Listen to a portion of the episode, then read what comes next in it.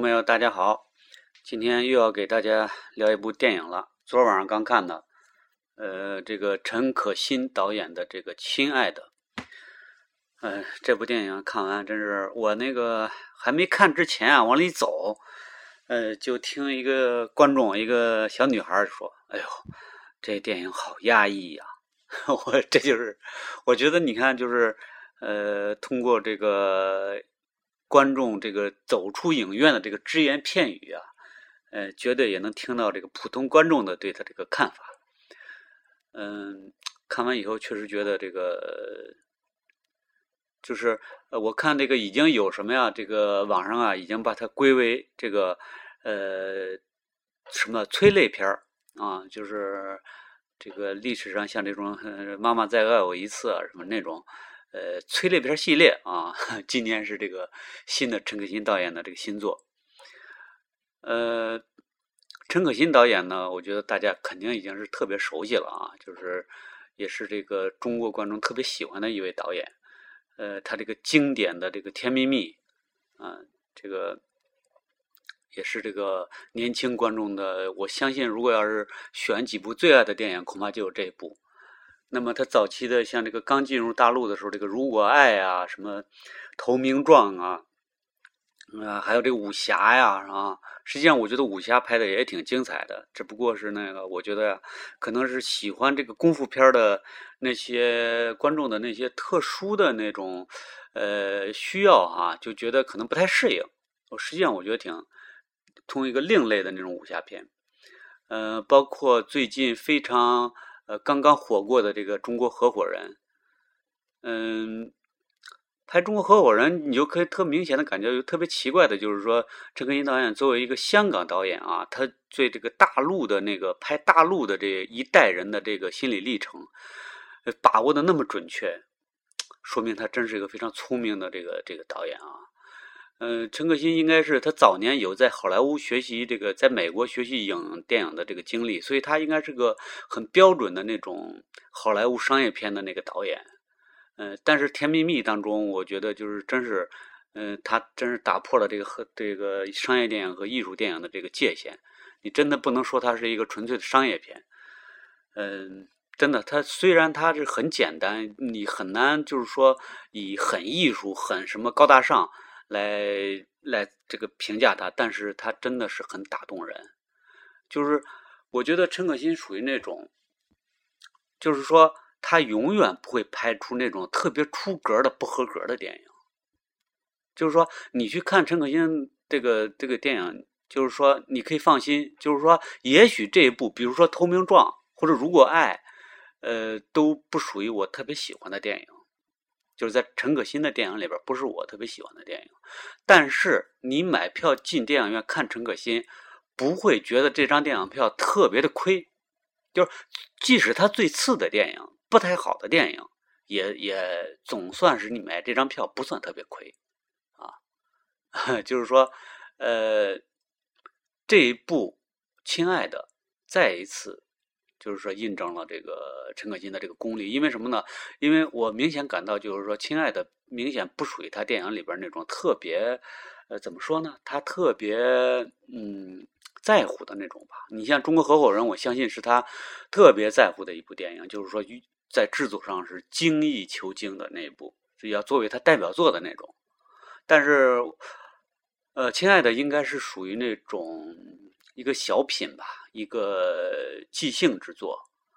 因为它这个题材呢，就是一个就是找寻这个走失儿童这个题材，这个题材本身就现实性很强，啊，他也不可能说是去精刀精雕细琢，但是看亲爱的，那就是说，呃，那你再去拿那种艺术啊什么呀，去这个去挑刺啊什么，那那都是扯，对吧？呃，看的就是什么呀？看的就是这部几部几个明星他们的表演。第一就是赵薇，是吧？他这个里边这个看点就是利用的就是呃那几个年轻观众非常喜欢赵薇，那么他的这个在形象上一个大的那个变化，是吧？演一个农村妇女李红琴。这个一般演员啊，对这种这个嗯困难很大的这种就是形象反差非非常大的这个。呃角色会非常有感觉到非常有挑战性，也非常有这个演绎的这个激情，是吧？那可能也会对他迎来奖项。你包括这个好莱坞，就是这个好好莱坞这个奥斯卡这个评奖，那么非常明显的一个特征就是说，那个男演员就明显的就要改变自己形象，比改变的越古怪越好，是吧？达斯汀霍夫曼曾经演一个女的，这没有比这更难的吧？然后最近这个好莱坞这两届这个男主角，那都是这个变化，像那达拉斯买家俱乐部，是吧？呃，这原来非常帅的那个、那个、那男主角，他突然变得那么那个变化那么大。包括这个美国喜剧里边这个谁，这个呃，原来演这个蝙蝠侠的这个、这个、这个贝尔，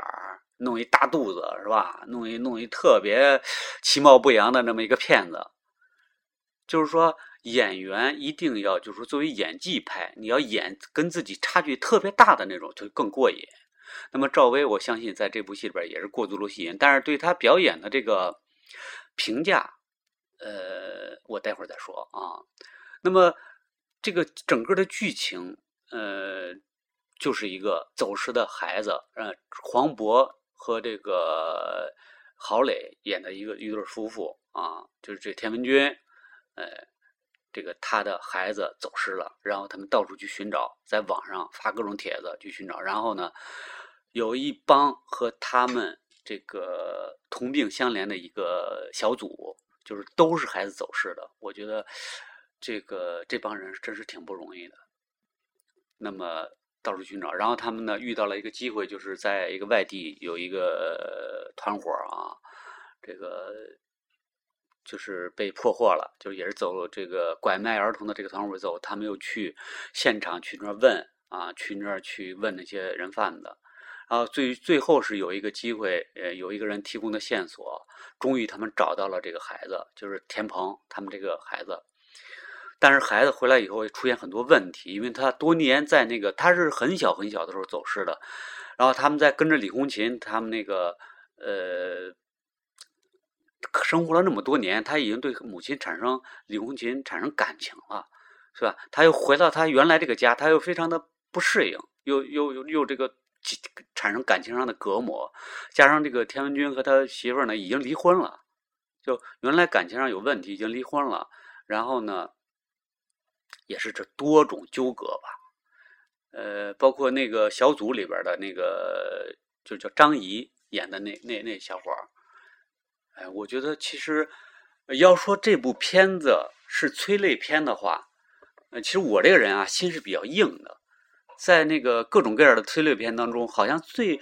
呃，像那个当年看那个《妈妈再爱我一次》的时候，大家都哭的稀里哗啦的。我好像，好像那个《妈妈再爱我一次》最终我都没哭。为什么呢？我这个人就是特别，就是你要是说特别刻意的让我哭，我就觉得你这个意图特别明显的话，我可能就会会产生抵触情绪。嗯，包括那个我看那个。有一个高山下的花环啊，当时那很老的电影了啊。那部电影就是就最后那个在那个墓墓前的那个呃那段真的是马上就要哭了。然后我我旁边还是我前面啊，有一有一对儿 跟那就是说在讨论什么呀？哎，这墓碑到底是木头做的还是这个这个这个这个这个水泥做的？就一讨论那个，我我大脸也没哭出来，嗯。有时候这个能打动你啊，这个挺挺奇怪的。我觉得就是真正从我来说吧，就是真正打动我的，往往是那种，就是他不是刻意的煽情的那种电影。有有，我记得我有一次看一个那个纪录片，也没怎么着，也没人家也没怎么着跟去煽情，但是说，哎呦，我哭的稀里哗啦的。所以这个可能是这个。删啊，你不能删的太刻意。那么，作为陈可辛来说，他当然不可能就是把你这个陈可辛导演是有有有有这个什么品位的，是吧？他删也不 不能说删的太那个呃刻意啊，太跌份儿，对吧？就就轻轻那么删几下。但是就是说，呃，我相信就是每个这个观众的泪点不一样啊，那。呃，如果我不知道啊，观众同学可能可以去这个这个电影院去看一下这个《亲爱的》，大家可以讨论一下咱各自的泪点在哪儿。对我来说，其实那个赵薇这个边并没有给我泪点，我不知道为什么。也许就是说 内心里边有一种期望，就是说赵薇啊那么美美女，就要要要演成那么样一个这个呃农村这个妇女哈，心里面已经有准备了。首先，她这个角色吧，说很难是很难，但是说容易也有她容易的地方。为什么说呢？就是说。他那个化妆一下就把这个角色跟他本人就完全分开了，你就看着基本上就已经，呃，就特别是刚出现的那会儿，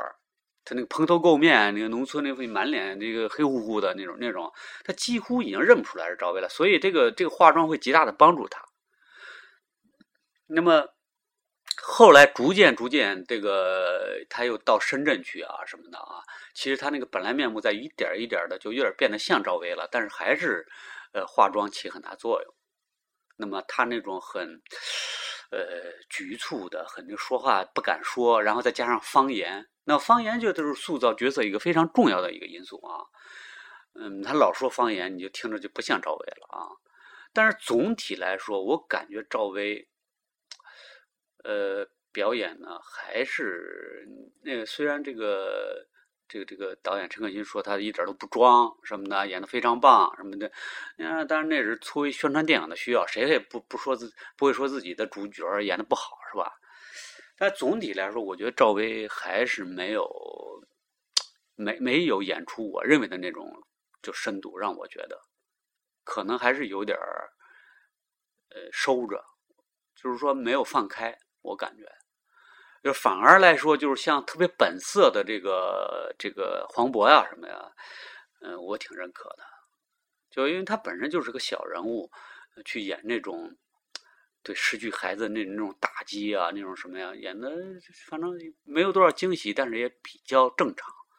嗯，像那个最后那种他在那个跟问完去问完那个人贩子出来，要蹲在那个。楼梯上去哭的那种，就是已经彻底就快散架了，散在那儿的那种感觉，嗯，挺棒的。那么郝蕾，那那都是戏，就是在女女中国女演员里面，那都是也也称为戏骨了哈。当年是文艺片的这个这个这个演员，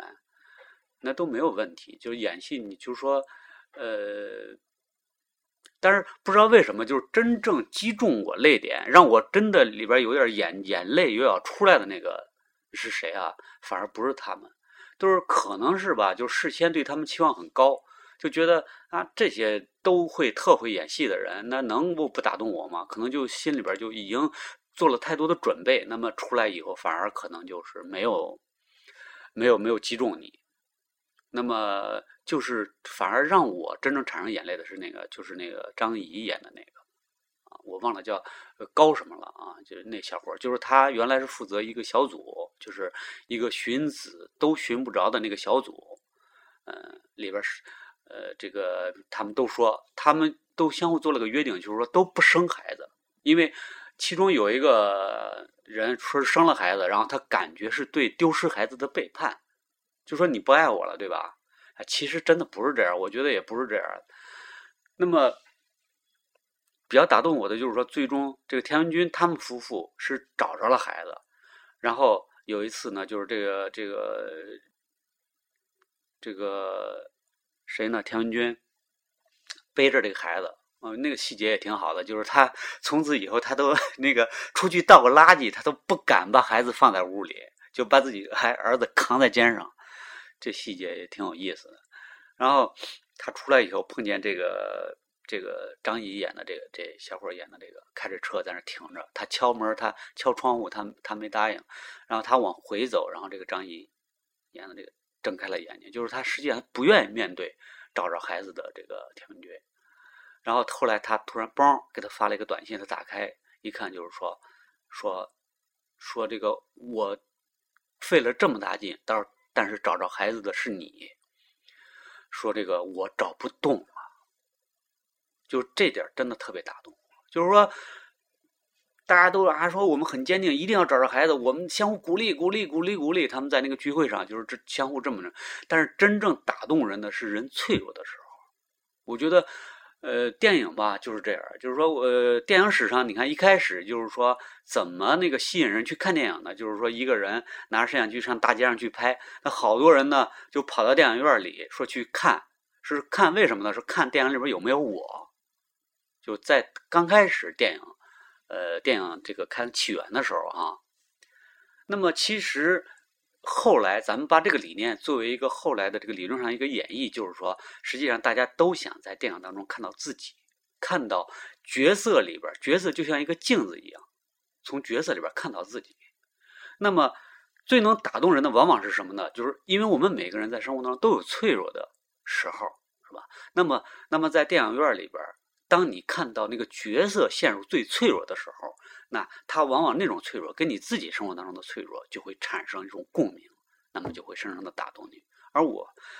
真正打动我的就是这个张仪，平常显得很潇洒的一小伙啊。他们可能经济条件在这些人里边属于很不错的，然后他媳妇儿又是那个好像是那个张什么什么乙啊，嗯，就演那个。呃，什么？就最近刚被 出事儿那个张雨绮，对